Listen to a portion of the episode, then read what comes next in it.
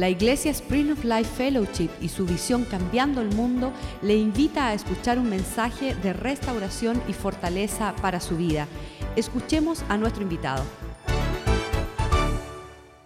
Padre eterno, te damos gracias en este día, te damos gracias en esta hora, en este tiempo, por tu palabra, porque es lámpara a nuestros pies, porque está llena de promesas que van a edificar a Cristo en nosotros, Señor. Nosotros te pedimos en esta tarde que tengamos a un lado todo pensamiento, toda duda y que podamos dejar fluir tu Espíritu Santo en nosotros. Que sea el que dirija este servicio, que no sea palabra de hombre, que sea palabra de los cielos, que pueda edificar tu reino, Señor. Llenarnos de fe, de amor, de humildad, de esperanza, de la vida plena tuya, Señor. Pon un cerco de ángeles alrededor de este lugar, Señor, y no se levante nada que no sea tu Espíritu Santo. Te lo pedimos en el nombre poderoso de Jesús y el pueblo dice amén y amén. Em, cuando nosotros llegamos al cristianismo, es en el testimonio de todos, que fuimos restaurados, perdonados, salvados, nuestra vida empezó a ser diferente, nuestras actitudes, nuestras palabras, etc. Y muchas veces nosotros nos quedamos hasta ahí, como que decimos, eh, ya mi ansiedad se fue, mi situación se arregló, y como que no decidimos tomar carga como Dios quiere que nosotros la tomemos. Esto que, que vamos a leer hoy, vamos a estar hablando y leyendo, no es la opinión del pastor, no es la opinión de la iglesia, es lo que Dios nos manda hacer con los talentos que nos dio. Amén. Acuérdense que el Señor repartió talentos y después vino a pedir, en, las palabras de los talentos, después vino a pedir cuenta de cada cosa que le había dado a cada uno. El que tenía cinco lo multiplicó, el que tenía tres lo multiplicó, y al que le dieron uno, dice, no, porque el, dueño del talento es muy egoísta y lo voy a enterrar. Entonces yo no quisiera que como cristianos el talento que Dios nos dio, ¿cuál es tu talento? Tu salvación, tu restauración, la paz que ahora tienes, el testimonio que ahora tienes. Ese talento quiere, que Dios, quiere Dios que tú lo multipliques en otros, en muchas personas. Cuando eh, nosotros fuimos restaurados, cuando nosotros fuimos eh, perdonados y nuestra vida volvió a, a, lo que Dios quería y somos ahora, mi esposa, yo y todo lo que estamos haciendo en Cristo, de verdad que somos como los que sueñan porque hay paz no, no, no porque hay otra cosa más que paz y porque ahora sabemos que estamos caminando en el propósito de Dios. Bueno, eso que nosotros recibimos por gracia, Dios quiere que lo demos por gracia. Amén. Dios quiere que lo demos por gracia. Dios no quiere que la gran salvación que tú tienes, el gran rescate, lo que ahora estás viviendo en tu familia, se quede solamente contigo. Quiere Dios que tú lo lleves hasta el último rincón de la tierra y hagan discípulos. Tú podrás decirme, bueno, yo no he ido al último rincón de la tierra, pero tu pastor sí. Y tú eres parte de donde Él va, nosotros estamos yendo en lo que Él está haciendo. Amén. Por eso tomamos carta en este lugar y somos una familia. ¿Cuántas veces hemos oído que somos una familia? Lo más importante de una iglesia es ser parte de la familia de Dios. Amén. En Lucas 6:31, Lucas 6:31, dice Cristo, es una enseñanza de Jesús, que todo lo que nosotros querramos que la gente y los hombres hagan con nosotros, así también nosotros hacerlos con ellos. En Gálatas 6:7 vamos a ponerlo también. Dice, no os engañéis, Dios no puede ser burlado, pues de todo lo que el hombre sembrare, eso también segará. Mucha gente piensa esto solamente en cuestiones de dinero, no, en cuestión de tu tiempo, en cuestión de tus talentos, en cuestión de tu servicio, en cuestión de tu amor. Lo más grande que nosotros, lo más grande que nosotros hemos recibido como cristianos es Cristo viviendo en nosotros y desplegando su amor a través de nosotros. ¿Quién conocía el amor como ahora lo conocemos antes de Jesús? ¿Qué era el amor para nosotros? Me gustas, te quiero, siento algo por ti. En Cristo dice, muere por ella, da tu vida por ella, no tomes nada a cambio, súfrelo todo, participa en todo, todo lo cree, todo lo espera, todo lo soporta, todo lo sufre. Un amor ágape, un amor incondicional. De eso es lo que queremos hablar esta tarde. Ahora, no quiero dejar eh, la palabra amor sin un fruto el fruto de amar es servir. Amén.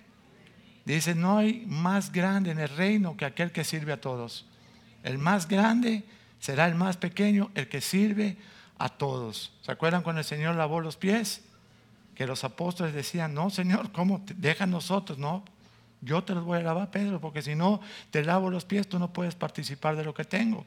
Y después les enseñó que como él había hecho siendo el maestro, nosotros lo hiciéramos. Amén. Y muchas veces podemos pensar que es solamente un lavado físico de pies, que lo hemos hecho en la iglesia. No, se trata de lavar los pies espiritualmente a todos, sin acepción de personas. Dice que no hagamos acepción de personas. Amén. En Gálatas 6:10 Así que, dilo conmigo, según tengamos oportunidad, hagamos bien a todos y mayormente a los de la familia de la fe. Mira hacia un lado, mira hacia el otro lado, somos la familia de la fe. La familia de la fe no significa mi familia en Cristo, significa la iglesia del Señor en Cristo. Amén. Así que si no conoces a todas las personas o a todas las familias de la iglesia, bienvenidos los que están visitándonos hoy por primera vez. Es tu familia, esta casa, somos tus hermanos en la fe, te queremos servir y te queremos amar. Amén. Entonces, si no, no conoces a todos, hoy es un buen día de acercarte a alguna familia, presentarte, bendecirlo. Oye, te amamos, eh, te, te bendecimos y en lo que podamos ser de bendición para ti. Amén. Entonces, así que según tengamos oportunidad, hagamos bien a todos y mayormente a los de la familia de la fe. Entonces, hoy vamos a hablar un poquitito de que todo lo que, todo el propósito por el que somos llamados en Cristo y para Cristo es para después salir y dar el testimonio a todos, a todas, a todas las naciones, dice la Biblia. Pero tenemos que empezar muchas veces por los que tenemos a nuestro lado, a nuestro prójimo. Amén. En el libro de, vamos a ir a Filipenses y vamos a hablar concretamente de Pablo, muchas de las cosas que, Pablo enseñó. Em,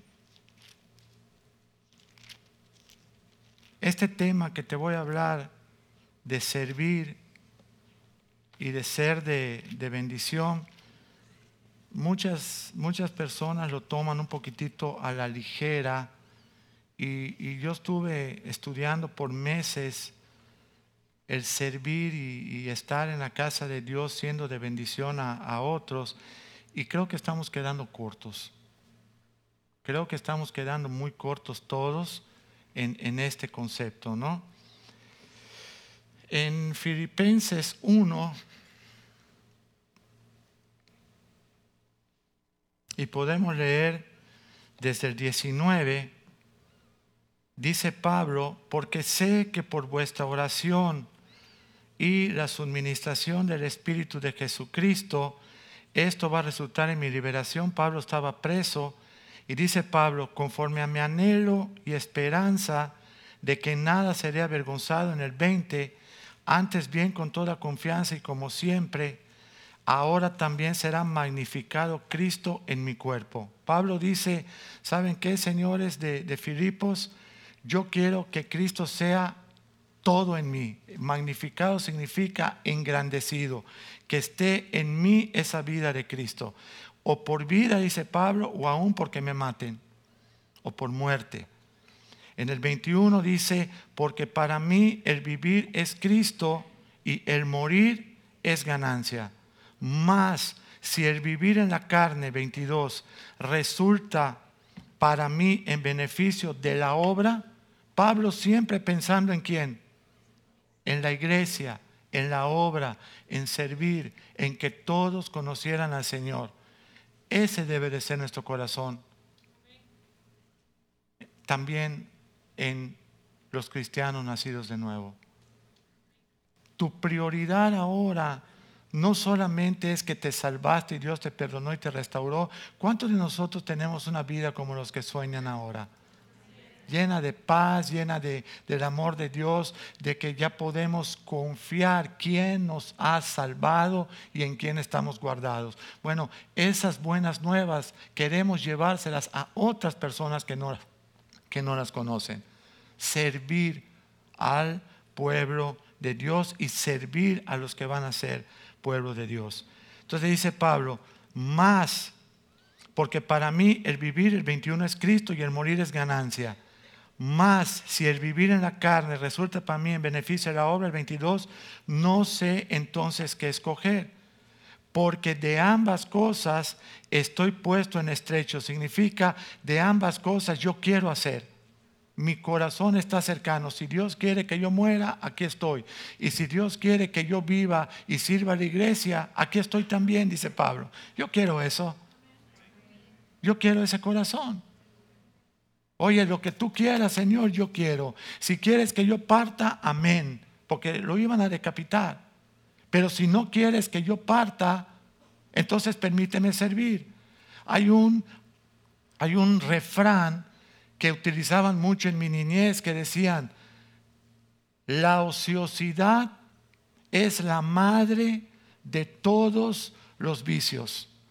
Ahora, imagínate trasladar eso a una ociosidad espiritual. Ya Dios me salvó, ya Dios me restauró, ya Dios me bendijo, ya mi esposa me perdonó, ya mi economía se, se mejoró, ya todo. Y ahora yo no me ocupo de servir, de dar de lo que yo tengo, de dar por gracia lo que he recibido por gracia, de ver a alguien en la calle y decirle, oye, ¿sabes qué? En Cristo tienes esperanza. E, e, en Cristo puede tu vida cambiar, tu matrimonio cambiar, tus hijos cambiar, tu, tu familia cambiar. No estar ociosos espiritualmente. ¿Sí o no? Estaba compartiendo el pastor Kenny que muchas veces él está ya prácticamente para dormir y suena el teléfono y un hermano se quedó tirado en el expressway a media madrugada. Y ahora hay que salir y hay que rescatarlo. Y vienen pensamientos a Kenny que dice, pero si yo no soy mecánico, vamos a hablar a Emilio. que le marquen a Emilio y que él vaya. Y el Señor le dice, oye, es a ti. Y cuando llega ya y tienen el coche no arranca o el auto de ninguna manera, tienen la gran idea de pedir la grúa, el, el triple A, y le dice, oye, estoy en ti en dos horas. La le van a dar a las 5 de la mañana. Y dice en, en, lo natural uno quisiera evadir eso, pero en Cristo somos hermanos en la fe. Hoy por, por ese muchacho, mañana por ti. De todo lo que el hombre siembra, va a recoger. Todo lo que el hombre quiera que suceda, que los hombres hagan con él, háganlo primero ustedes con los demás. ¿Estamos hablando algo diferente hoy o algo raro? No. Simple y sencilla devoción al Señor. Amén. Pablo está dando a entender de que si muere, si sigue, es Cristo que sea su voluntad y lo que quiera que haga. Dice Pablo en el 23, de ambas cosas estoy en estrecho, estamos en 1.23 de Filipenses, teniendo el deseo de partir y estar con Cristo, lo cual es muchísimo mejor. Pero si me quedo en la carne en esta vida, es más necesario por causa de vosotros, de ustedes, porque les quiero enseñar y quiero que ustedes reciban lo que yo tengo. Amén. No todos vamos a ser pastores, maestros, evangelistas, profetas, etcétera, pero todos podemos ser siervos de Dios y hacer discípulos de Cristo. No necesitamos un micrófono, no necesitamos un púlpito, no necesitamos una tarima. El Señor quiere una persona que pueda ganar almas en la condición que Dios te haya llamado. Amén, qué bueno que todos podamos tener los ministerios, pero que eso tampoco sea un obstáculo para decir, ¿y cómo voy a ganar almas? Con tu testimonio, con tu vida, con, tu familia, mostrándose a otros que están en necesidad. Amén. Dice el, el 25, estoy confiado en esto y sé que quedaré y que aún permaneceré, permaneceré con todos vosotros para vuestro provecho, para vuestro gozo de la fe. Dice Pablo, yo ya no estoy pensando en mí. Escuchen, el libro de Filipenses fue el décimo libro que escribió Pablo. Pablo escribió 13 libros en total. Filipenses fue el décimo. Quiere decir que ya Pablo estaba bien maduro en la fe. Estaba próximo, faltarían cuatro, cinco, seis años para que muriera. Entonces, cuando él escribe Filipenses, que es el décimo libro, él ya sabía perfectamente bien de qué se trataba el cristianismo. De negarse a sí mismo, morir al yo y darlo todo por el Señor. Amén. Él ya sabía que su corona estaba en los cielos. No, no iba a recibir aplausos en esta vida, porque los aplausos nuestros, ¿dónde son? En los cielos. Bien hecho, hijo fiel. ¿Cuántos quieren escuchar eso? Bien hecho, hijo fiel. Amén.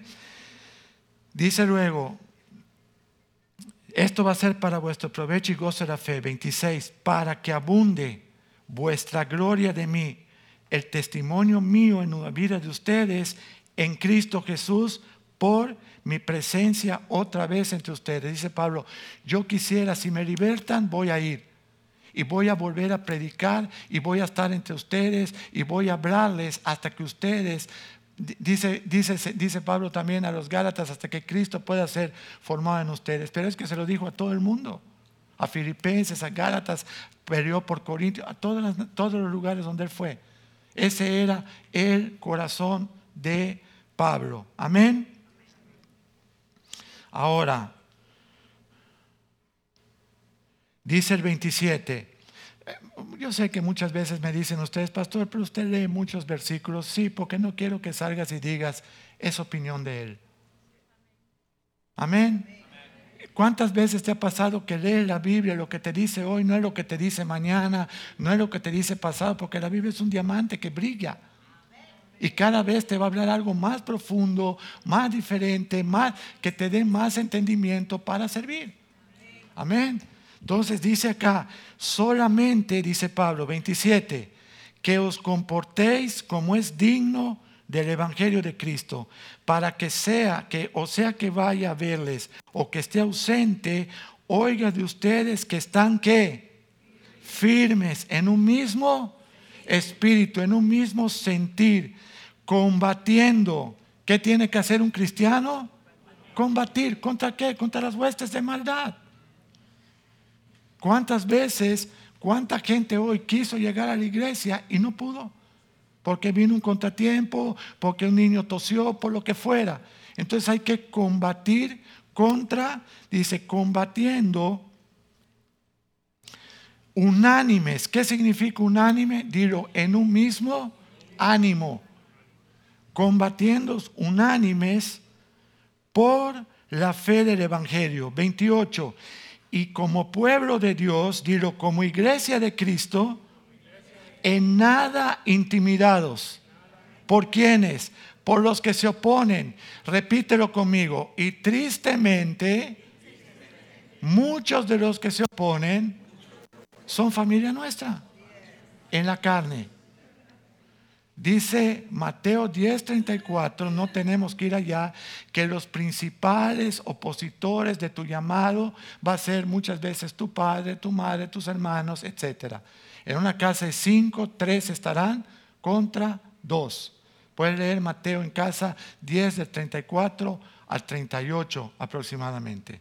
Aquí seguimos, entonces vas a tener una lucha, vas a combatir un ánime que no estés intimidado por los que se oponen, estamos en el 28, que para ellos ciertamente lo que tú les hablas es indicio de perdición, más para los que han creído, les necesito hablar para su salvación.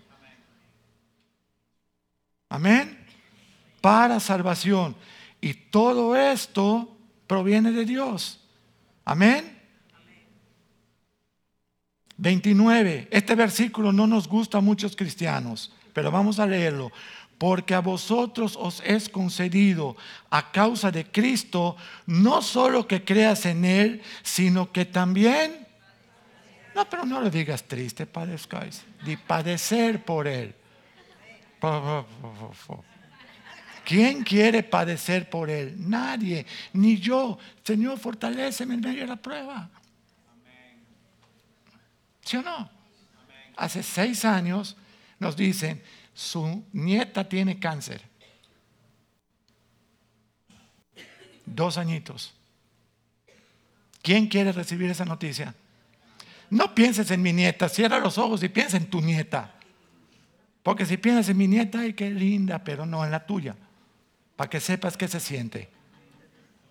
¿Sí? ¿De verdad? Ay, eh, lo siento, no nos quieres sentirlo de verdad, que sea tu nieta, que sea tu hija. Estás totalmente indefenso para el mundo, pero Dios está permitiendo esa prueba para fortalecer tu fe. Caminos que son más altos y pensamientos que los nuestros. ¿Sí o no?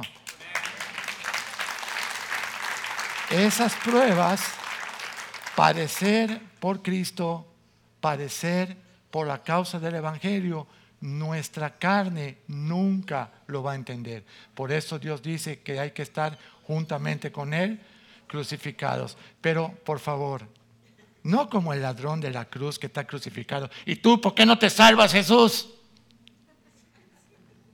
¿Viste que estaba crucificado pues seguía bloteando?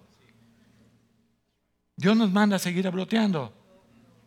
Mejor como el otro, Señor, acuérdate de mí cuando estés en tu reino. Acuérdate de mí. Estar crucificado es estar muerto para no hablar y Él en nosotros nos permite resistir esos padecimientos. Nunca entendimos por qué Dios permitió esto. En mi familia no había línea de cáncer. En la familia de mi yerno no había línea de cáncer. En la familia de mi esposa no había línea de cáncer. Pero Dios lo permitió. ¿Y sabes qué? Obró para bien. Porque a los que le aman, todo obra para bien. Los que con su propósito o en su propósito han sido llamados. Entonces vamos a entender hoy que servir, amar, padecer, todo es plan de Dios. Amén. Por eso nos necesitamos unos a otros en medio del padecimiento. Allá corrió el doctor Raúl, las hermanas Julieta, los hermanos. Hubo hasta subsidio alimenticio. Todas las hermanas estuvieron cocinando todos los días. Mi esposa tuvo que trasladarse aquí a vivir, yo tuve que viajar constantemente y mi hija en el hospital tres meses. Para eso sirve el cuerpo de Cristo. Una, una iglesia unida vence cualquier obstáculo.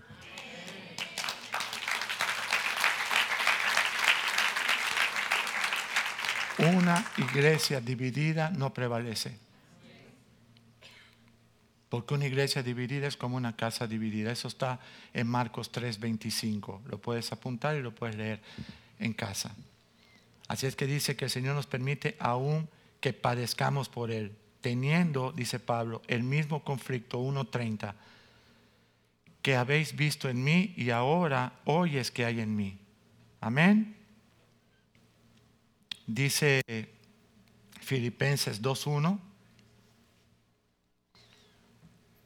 Por tanto, si hay alguna consolación en Cristo, si algún consuelo de amor, si alguna comunión del Espíritu o algún afecto entrañable, de alguna misericordia, Pablo exhorta a completar su gozo sintiendo todos nosotros lo mismo, teniendo que el mismo amor, estar unánimes, sintiendo una misma cosa. En el 3, no haciendo nada por contienda o por vanagloria. No hay nada más triste que alguien, te voy a dar un ejemplo, tú llegas un lunes a servir, aquí los lunes las hermanas vienen a limpiar, a arreglar, y cada día eran menos hermanas. El, motivo yo no lo conozco.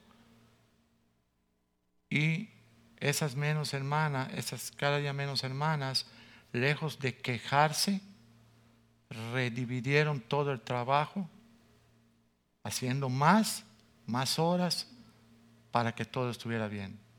Pero pudieron haber optado por la otra decisión.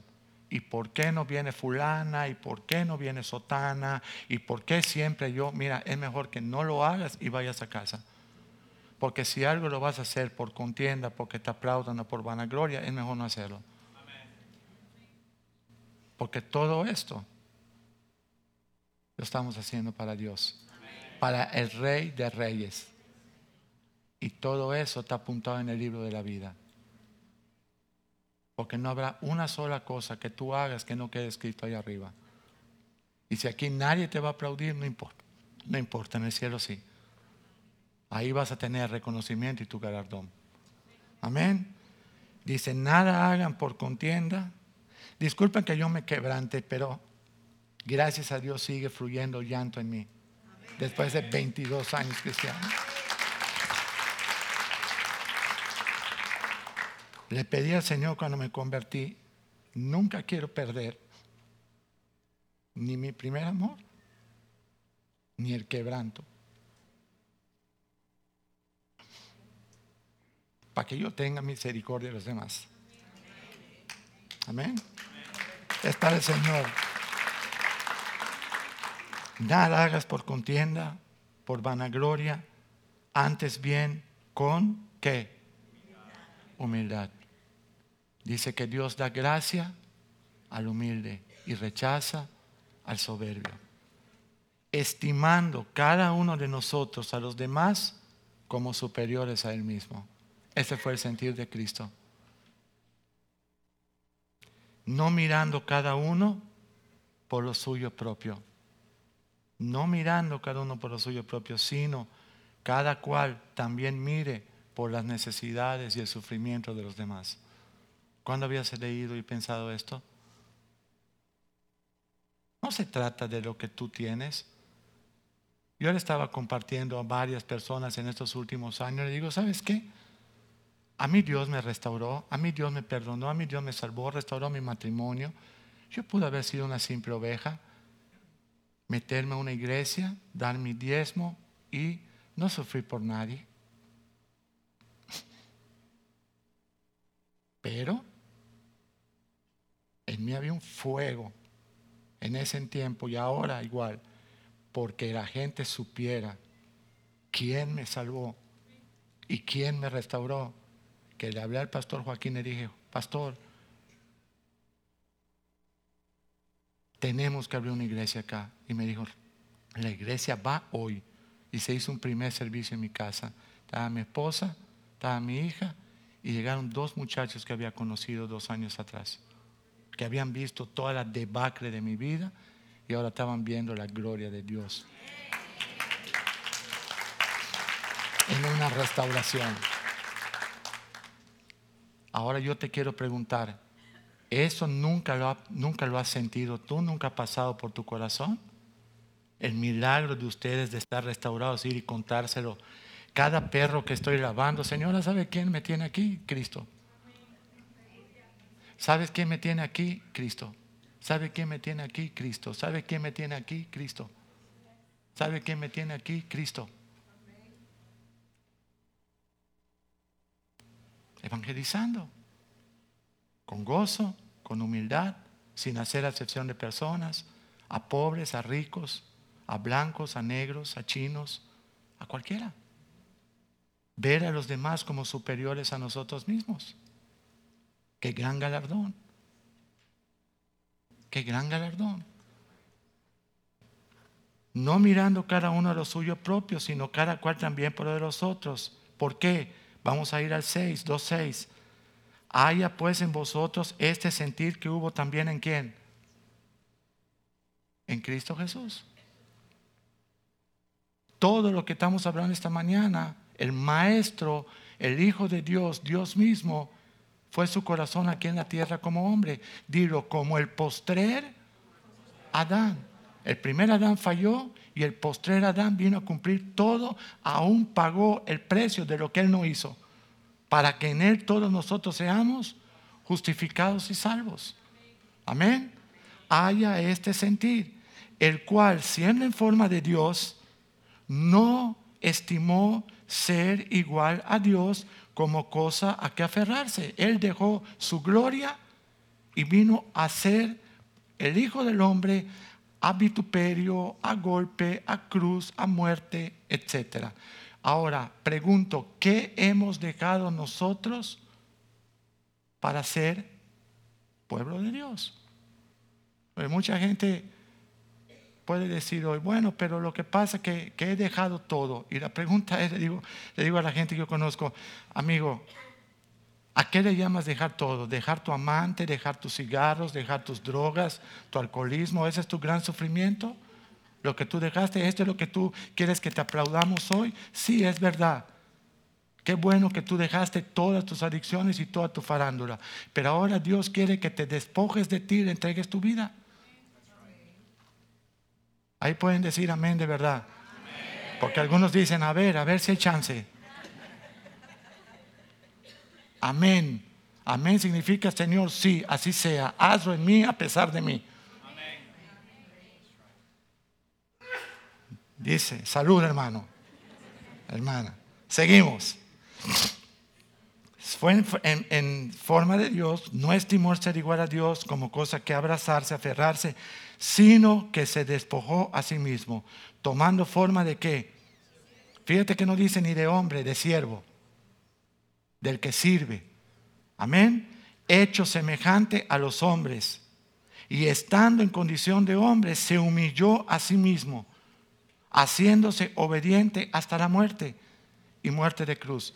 La mayor vergüenza, el mayor castigo para el mayor criminal era la cruz romana. Era el mayor. Hasta ahí llegó el Señor, por lo cual también Dios lo exaltó. ¿Sabes qué significa exaltar? Elevarlo hasta lo sumo. Darle el nombre hasta lo máximo. Dios lo exaltó hasta lo sumo, hasta lo máximo, y le dio un nombre que es sobre todo nombre. Amén. Nosotros somos pueblo de Dios. Nosotros somos hijos de Dios. Quizá nosotros no vamos a ir a la cruz físicamente, pero ¿qué tal ir a la cruz espiritualmente? ¿Qué tal dejar de ser yo? ¿Qué tal dejar de... Nunca has oído a la gente que, oye hermanito, así soy yo. Ah, pues tienes que morir. Ahí le sacas Gálatas 2.20 y se lo das ahí una tarjetita, mira. Nunca te han dicho, oh, sí, yo sé que. Así soy y qué. Así yo pienso y nada me va a cambiar. Wow. Arrepiéntete, diré. Seguimos. Se va a poner mejor. 14. 2.14. Ah, pero esto no, brinca ese, sí, no hay problema aquí de eso. Haced todo sin murmurar. ¿Qué es murmurar, pastor? Dilo, hablar de una persona que no está presente. Eso es murmurar. Si tú tienes algo que hablar de una persona, llámala y dile, mira, podemos tomar un acuerdo en esto, en esto, en esto, en esto. Y si la persona te dice que no, lo que fuera, entonces tú haces, vas con tu pastor, vas con tu líder, para evitar contratiempo, murmurador, porque dice, hagan todo sin murmuraciones y sin... Ese contienda está muy elegante para nosotros latinos. Pleitos. Hagan todo sin pleitos. No murmuren, no peleen. hermanos, mañana vamos a venir a hacer tal cosa. Amén, vienen dos. Amén, Señor, fortalécenos para que nosotros dos hagamos lo que no quisieron hacer 20. Pero no murmurar, ay hermano, yo le dije que iba a venir fulano y el otro. No pierdas lo que vas a ganar, hazlo todo. Abraza todo ese favor de Dios, toda esa gracia. Mientras, si te dejaron todo, aprovecha esa bendición. Dice, tres dijeron amén y los otros dijeron, no. Hagan todo sin murmurar, sin pleitos. Dilo, 15, para que seamos irreprensibles. También está muy elegante la palabra. Para que no haya queja de ti. Para que nadie tenga nada que decir de ti más que, oh, fulanita de tal ella no canta, no recita, no baila, no es pianista, pero ¿cómo trabaja los lunes? Ah? ¿Sí o no? Fulanito de tal no es un predicador, no está corrigiendo a medio mundo, no está esto, pero ¿sabes qué? A lo que le digas tú cuentas con él. No importa hora, necesidad, situación. ¿Sí o no? Para que seamos irreprensibles, dilo, y sencillos. ¿Cómo vamos a pedir nosotros que en nuestra carne vamos a ser sencillos? Tiene que ser Cristo en nosotros. ¿Sabes quién nos descarrió el diablo? ¿Sabes qué quería el diablo? Ser Dios y sentarse en el trono de Dios. ¿Cuál es la herencia natural de nuestra carne? No necesito de Dios, por eso no como del árbol de la vida. Voy a comer del árbol del conocimiento y voy a tomar decisiones sin que tenga que contar con quién. Con Dios. Eso es lo que estamos rompiendo hoy. Y en Cristo eso es lo que se ha roto. Señor, ya no vivo para mí. Tú eres el que ahora dirige mi vida. Quiero ser una persona sencilla, irreprensible. ¿Y qué dice luego? Porque estos son los hijos de Dios. Amén. Sin mancha en medio de una generación que maligna y perversa.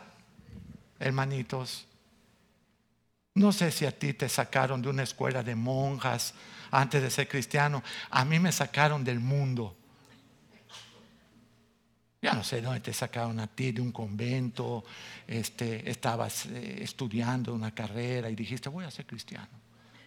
Yo era una basura. Es más, si compraba esa basura, perdía ese importe, porque ni para basura servía.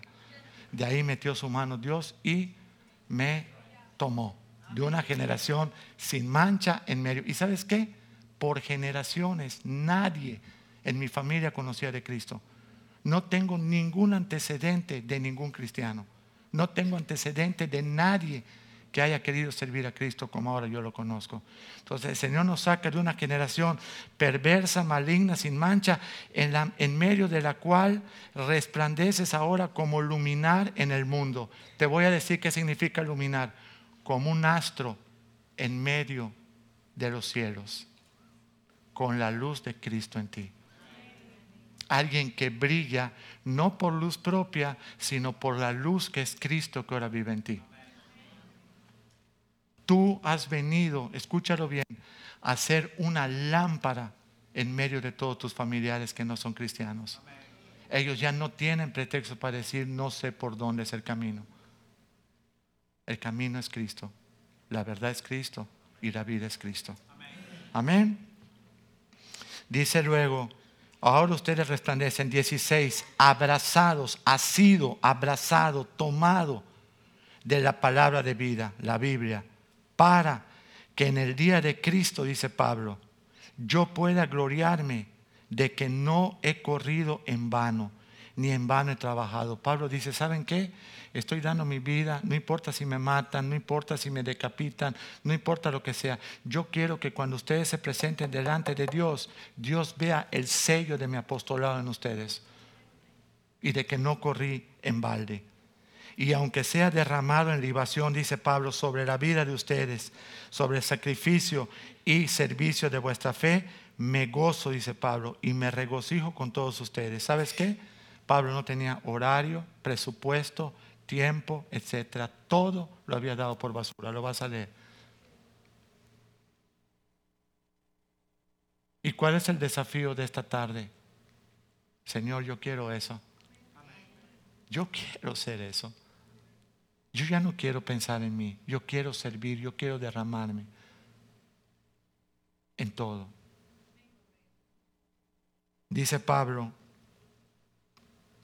el 19, 2.19, espero en el Señor Jesús enviarles pronto a Timoteo para que yo también esté de buen ánimo al saber de vuestro estado. Dilo conmigo el 20, pues a ninguno tengo del mismo ánimo y que tan sinceramente se interese por ustedes, porque todos buscan lo suyo propio y no lo que es de Cristo Jesús.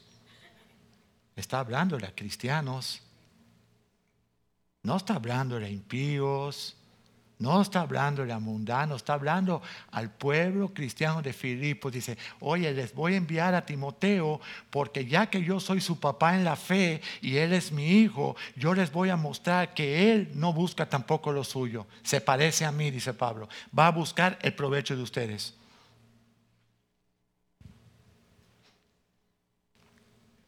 Dice, todos buscan lo suyo, no lo que es de Cristo 22, pero ya conocéis los méritos de Él, que como hijo a Padre ha servido conmigo en el Evangelio. Cuando el pastor Joaquín, yo lo conocí, él tenía 27 años, 28 iba a cumplir, y yo tenía 37, iba a cumplir 38. Es obvio que a los 27 años él era un joven, aunque era un diestro abogado y todo, él era un jovencito.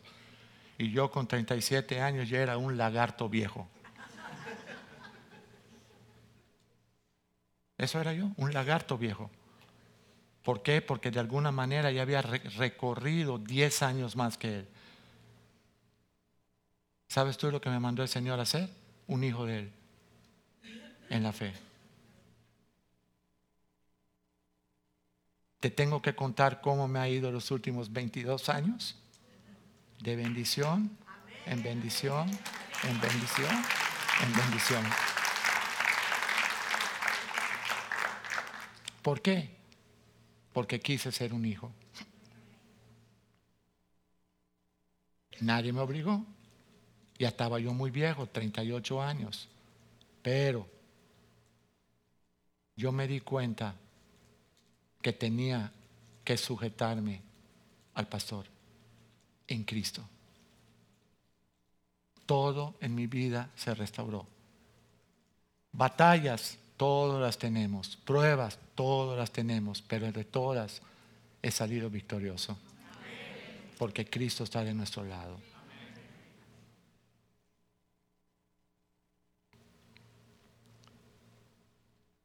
Pudiera leerte muchísimas escrituras, pero quiero aterrizar este mensaje.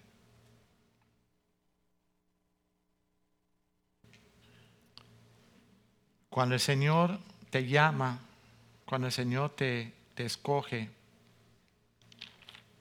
cuando el Señor ve un corazón quebrantado, un corazón que, que quiere ser transformado, intercambiado yo le llamaría. Señor, quita todo de ti y pone todo de Él en ti.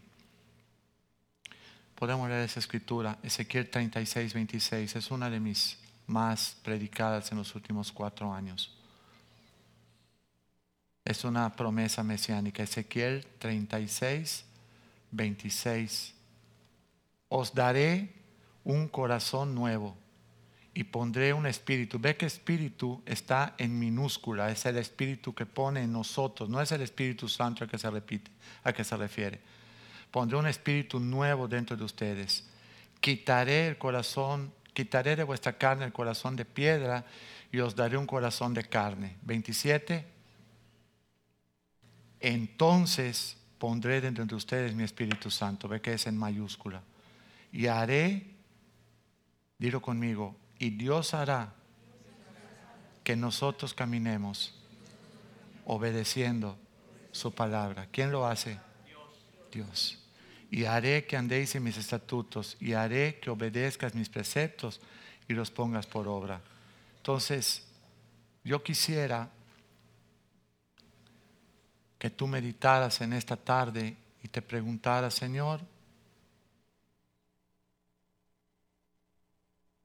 ¿qué puedo o cómo puedo yo involucrarme en la familia de Cristo? ¿Qué, ¿Qué más hay para mí? Porque quizá tienes años o eres un joven con, con tiempo en el Evangelio y, y tristemente pues piensas que, que no hay más, ¿no? Pero sí hay más. Servir, amar, discipular, ganar almas para el Señor. Dice Pablo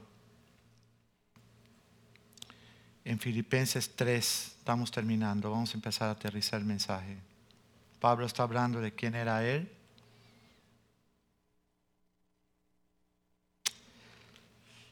Dice 3, 4. Uh, sí. Dice, aunque yo también tengo de qué confiar en la carne, si alguno piensa que tiene que, de qué confiar en la carne, yo más. Fui circuncidado 3, 5 Filipenses al octavo día soy del linaje de Israel, de la tribu de Benjamín, hebreo de hebreos, en cuanto a la ley fariseo. Seis, en cuanto a celo, perseguidor de la iglesia de Cristo. Y en cuanto a la justicia que es en la ley, soy irreprensible. Siete, pero cuantas cosas eran para mí ganancia, las he estimado como pérdida por amor de Cristo. Y ciertamente aún estimo todas las cosas como pérdida por la excelencia del conocimiento de Cristo Jesús, mi Señor, por amor del cual lo he perdido todo y lo tengo por basura para ganar a Cristo. Yo no leería tan rápido estos versículos y, diría, amén. Yo llegaría a casa y diría, Señor, creo que yo no estoy ni al 1% de lo que tú has planeado para mí. ni al 1%. Un, cuando aquí hay familias que recibieron un consejo pastoral que en lo natural tú dices, ¿quién sabe qué va a pasar? El hermano Joa, que, que tiene, tenía su hijo, un bebé, y le dice el pastor al hermanito Joa, considero que tu esposa debe ir a casa para darle refrigerio. Y yo lo miro como diciendo, estamos al tope en las tarjetas, tenemos dos carros antiguos, vivimos en un apartamento muy pequeño, yo no tengo un trabajo estable, soy un pintor, tengo una compañía que ha estado estancada o, en stand-by. Pero ¿sabes qué? Obedeció. ¿Y sabe lo que hizo Dios para sellar los pactos que Él hace con nosotros? Le envió dos hijos más. La niña y la otra niña, la pequeñita. ¿Sabe lo que hizo Dios? Les dio una casa. ¿Sabe lo que hizo Dios? Liquidó todas sus deudas. No le debe nada a nadie. Las únicas tarjetas que ellos manejan ahora son las de felicitación de fin de año y de Thanksgiving. ¿Sabes qué más hizo? Le dio dos carros buenos. Yo no estoy hablando de las cosas, yo estoy hablando de los milagros y del poder que Dios tiene para sus hijos.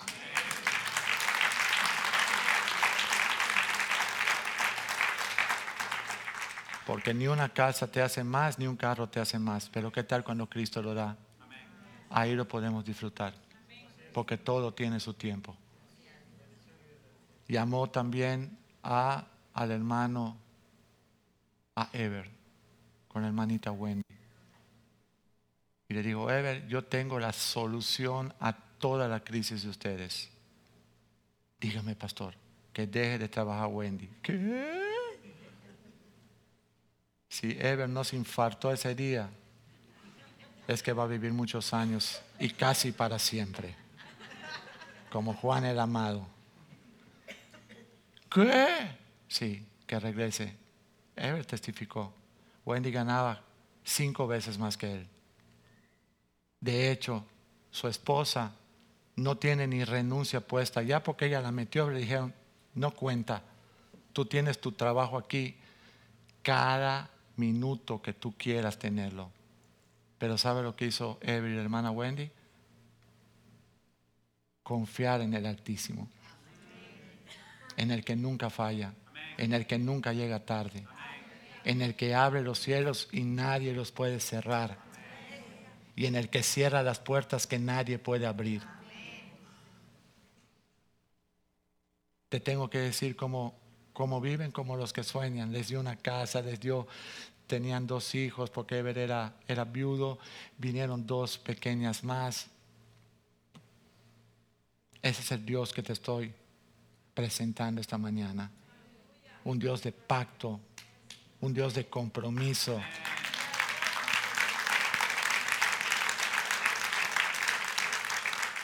Un Dios que quiere que tú lleves estas buenas nuevas a todos que tú sepas que aquí tienes una familia, que tú sepas que aquí tienes el consejo de Dios.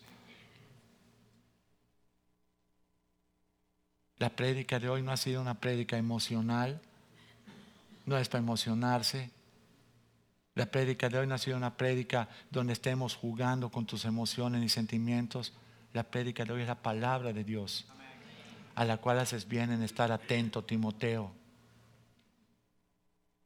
para que todo te vaya bien.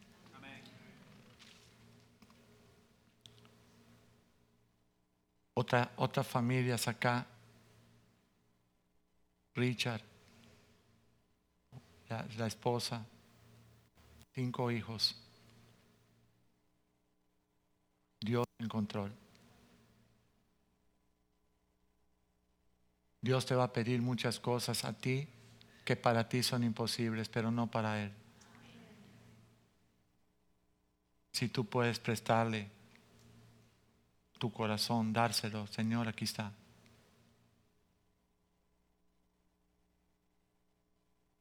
Quisiera quisiera decirte muchísimas cosas más, pero hasta aquí voy a llegar hoy. Porque yo sé que que necesitamos servir más en la casa de Dios. Necesitamos tomar carga por el pueblo de Dios, por los hermanos, por la iglesia, por la familia. Los que hemos tenido el, el, privilegio de acompañar al pastor Joaquín en las campañas y en los viajes que él hace, jamás él ha escatimado nada con nosotros ni con su equipo. Nunca y es obvio que esa provisión se la da el Altísimo. Pero es obvio que esa provisión Dios te usa a ti para bendecir tu iglesia. Y saber que todo lo que tú has hecho en esta casa está en buenas manos. Porque lo hemos llevado a las naciones. Y se han llevado las buenas nuevas. Y se han sembrado más de 40 mil libros. ¿Entiendes la palabra sembrar? Gratuitamente se han dado. Entonces quizá tú hoy te estés preguntando, pastor, ¿cómo yo puedo servir? Sé fiel en la casa de Dios. Sé fiel con tu familia, sé fiel con el pueblo de Dios. Sirve en lo que tú puedas. Sé fiel en tu mayordomía. Sé fiel en todo lo que Dios pone en tus manos, como lo has estado leyendo hoy. Yo puedo pasarme horas hablándote de esto, pero te quiero dejar con lo que hablé ser fieles y pedirle al Señor que haga la obra. Vamos a pedir al grupo de alabanza que pase.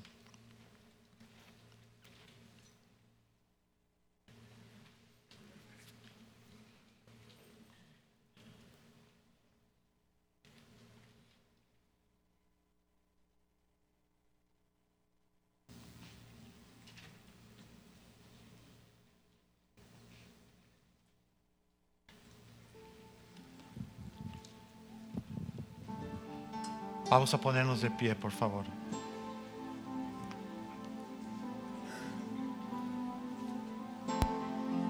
Pregúntale al Señor en esta mañana, dile Señor, ¿en qué tú quieres que yo pueda participar? ¿Qué tú quieres que yo haga? No se trata muchas veces ni siquiera de lo físico, espiritualmente, cómo tú quieres que yo invierta mi tiempo, mis tesoros, mis talentos, mis palabras, mis acciones. Amén.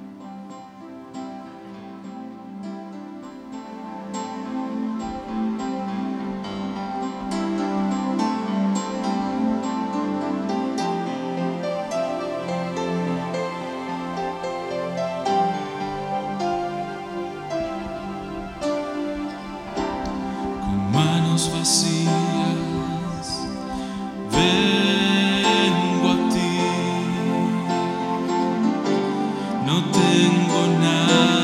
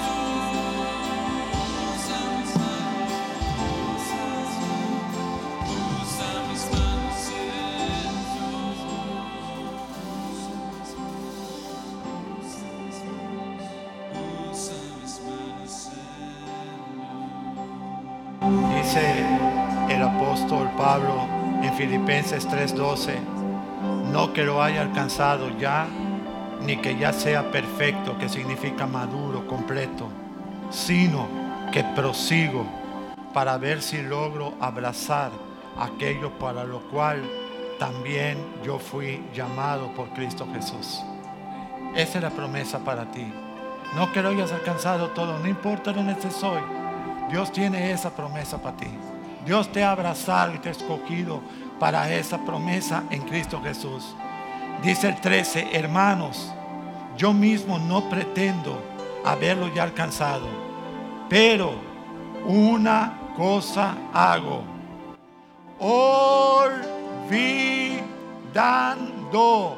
mi pasado, olvidando lo que no hice bien, olvidando de lo que el diablo me acusó, olvidando todas las cosas horribles sepultadas en Cristo, olvidando todo lo que queda atrás, ciertamente me extiendo, dilo, me extiendo hacia lo que está por delante. Ya no mires atrás, mira adelante. Ya no mires atrás, mira adelante. Olvida lo que queda atrás. Olvida lo que queda atrás. Extiéndete hacia adelante. Dice el 14, yo Pablo prosigo a la meta, al premio del supremo llamamiento de Dios que es en Cristo Jesús, Señor nuestro. Así que todos los que somos maduros, el 15, eso significa perfectos, esto mismo sintamos. Y si otra cosa sientes, eso también os lo revelará Dios. Amén. Dice luego, pero en aquello a que hemos llegado, salgamos o tengamos una, sigamos una misma regla y sintamos una misma cosa. ¿Cuál? Señor, sé tú en mí por encima de todas las cosas. Sé tú en mí por encima de todas las cosas. No quiero mis planes, quiero tus planes. No quiero mis pensamientos, quiero tus pensamientos. No quiero mi vida, quiero tu vida gobernando en mí. Tu vida.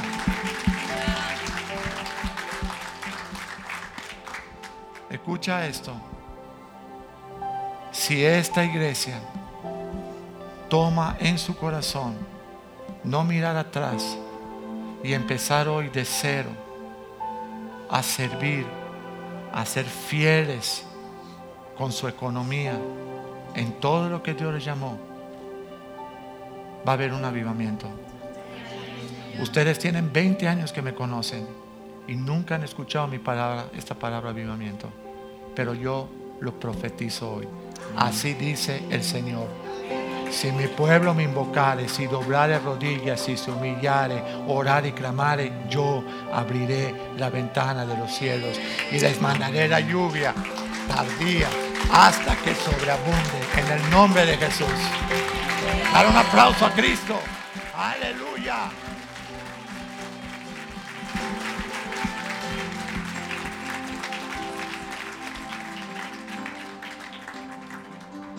Padre, tu palabra nos ha hablado esta mañana. Tu palabra nos ha desafiado a caminar como familia, a hacer bien, principalmente con la familia de la fe. Tú restaurarás las puertas caídas, tú restaurarás los muros de nuestras vidas, tú restaurarás la herencia de nuestras generaciones que se había perdido por no conocerte. Dilo conmigo, hoy Señor, tú rompes todos los yugos a los que estaba atado.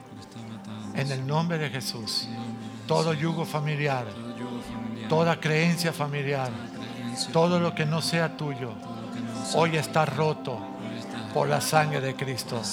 Y te doy gracias porque nos has llamado a extendernos hacia adelante al supremo llamamiento que tú has hecho para cada uno de nosotros en Cristo Jesús.